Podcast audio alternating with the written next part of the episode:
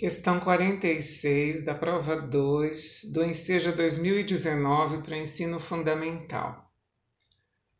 Para criar a tela Reptilis, o pintor Escher utilizou a técnica de recortes e colagens em papel para formar um lagarto. Inicialmente, ele utilizou um pedaço de papel com dupla camada no formato de um hexágono regular, conforme a figura. Depois desenhou, recortou partes em uma das camadas, por exemplo, a cauda do réptil, representada pelo número 6, que foi colada na parte externa do hexágono, deixando assim aparente, na outra camada do papel, a figura F, igual à figura 6. O lagarto será formado pelo conjunto de todas as partes claras. Um professor mostra essa obra aos seus alunos, ensinando que figuras iguais são congruentes e por isso têm áreas iguais. Apresenta então quatro propostas para a obtenção da área do lagarto, formado pelos recortes e colagens. 1. Um, cálculo da área total do hexágono.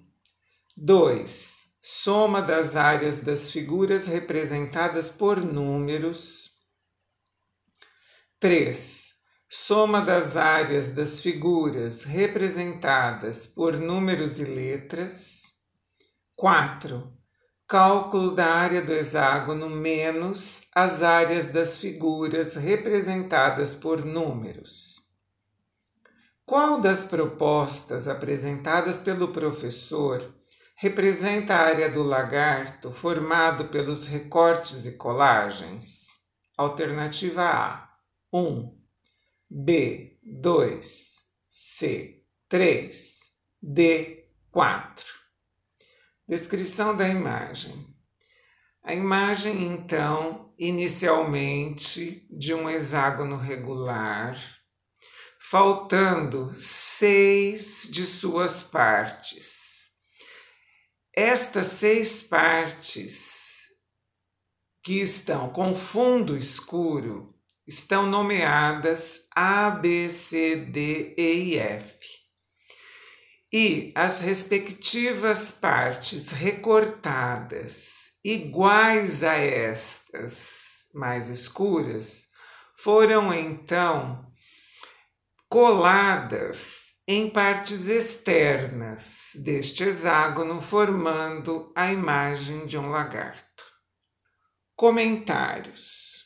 O próprio problema nos disse que o professor mostra essa obra aos seus alunos, ensinando que figuras iguais são congruentes e por isso têm áreas iguais.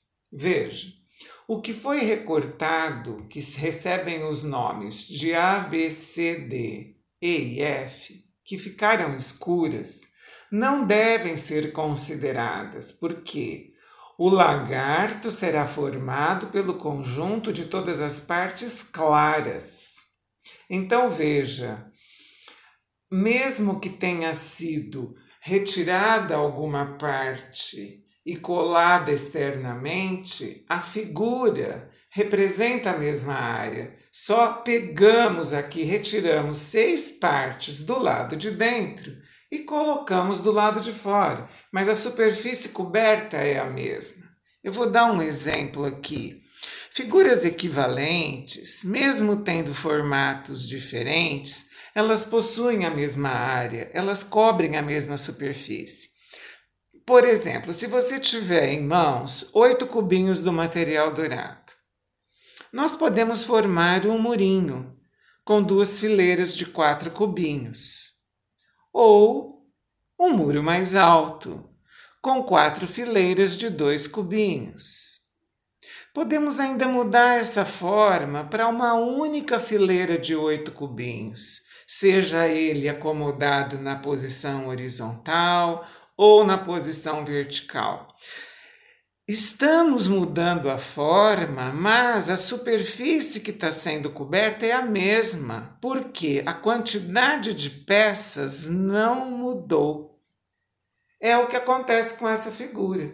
Então, mesmo que nós tenhamos recortado seis partes internas desse hexágono regular, a soma de todas essas partes claras que transformou a figura do hexágono em um lagarto corresponde à própria área do hexágono. Portanto, a alternativa para essa questão é a alternativa A, cálculo da área total do hexágono. Meu nome é Luísa Maria Marques Poloni Cantarella e hoje é dia 8 de julho de 2020.